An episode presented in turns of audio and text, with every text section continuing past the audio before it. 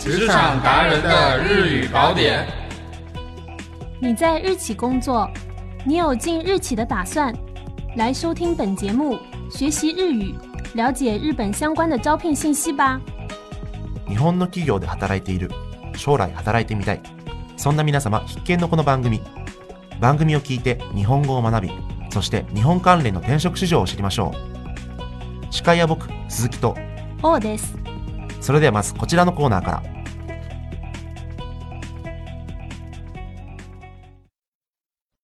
卡塔卡纳商务日语。在日本的职场中，经常会用到片假名日语。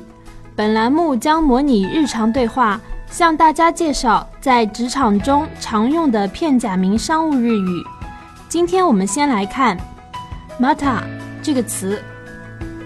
日本のビジネスでは様々なカタカナ語がいっぱい。このコーナーでは実際の会話を通じてビジネスの場面で使えるカタカナビジネス日本語を紹介します。今日の単語はマター。それでは実際のシチュエーションで使いながら一緒に学んでみましょう。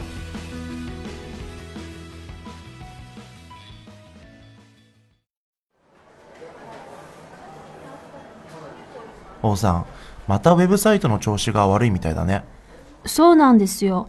ずっとつながらなくて、お客様からもクレームがよく来てます。うん、もっと安定したサーバーと契約しなきゃいけないよね。ああ、そうじゃないみたいです。どうやらいろいろと契約関係で揉めているみたいで。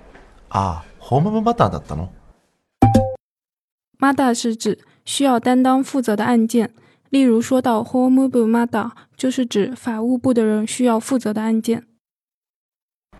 日企说一说。本环节将介绍有关日本企业的各种话題。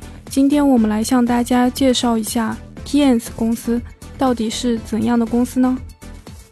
王さん、日本一平均給料が高い会社ってどこか知ってる？え、知らないんです。銀行とかですか？実は違うんだよね。正解はキーエンスっていう会社。平均給料が1700万円だよ。20代で1000万円を超えることも普通にあるみたい。すごいですね。でも名前も聞いたことがないんです。何の会社ですか？なんか自動制御機器、計測機器、あと光学顕微鏡。まあそういうあんまり耳馴染みがないんだけど、そういったものを開発、製造、販売している会社だね。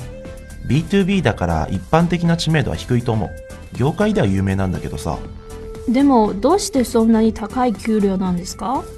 競争相手が少ない機械を一気に開発して、それでシェアを獲得して、で、その機械を欲しがっている相手に売る。それだけのシンプルな戦略らしいんだけどね。とにかく徹底的に無駄なコストを削減して合理化していることが特徴かな。社員もとにかく忙しいらしいよ。その代わり給料は高いんだけど。きっと厳しそうですね。職場の環境は。まあね。でもやる気のある社員だけが入るだろうから、離職率はそんなに高くないみたいだよ。Kans 是一家开发、贩卖各类电子机械的公司，也是日本平均工资最高的公司。根据去年发表的数据显示，平均年收入一千七百万日元。Kans 公司这种彻底削减不必要支出的企业战略，现为日本的许多企业争相效仿。本期的节目就到这里，我们下期再见。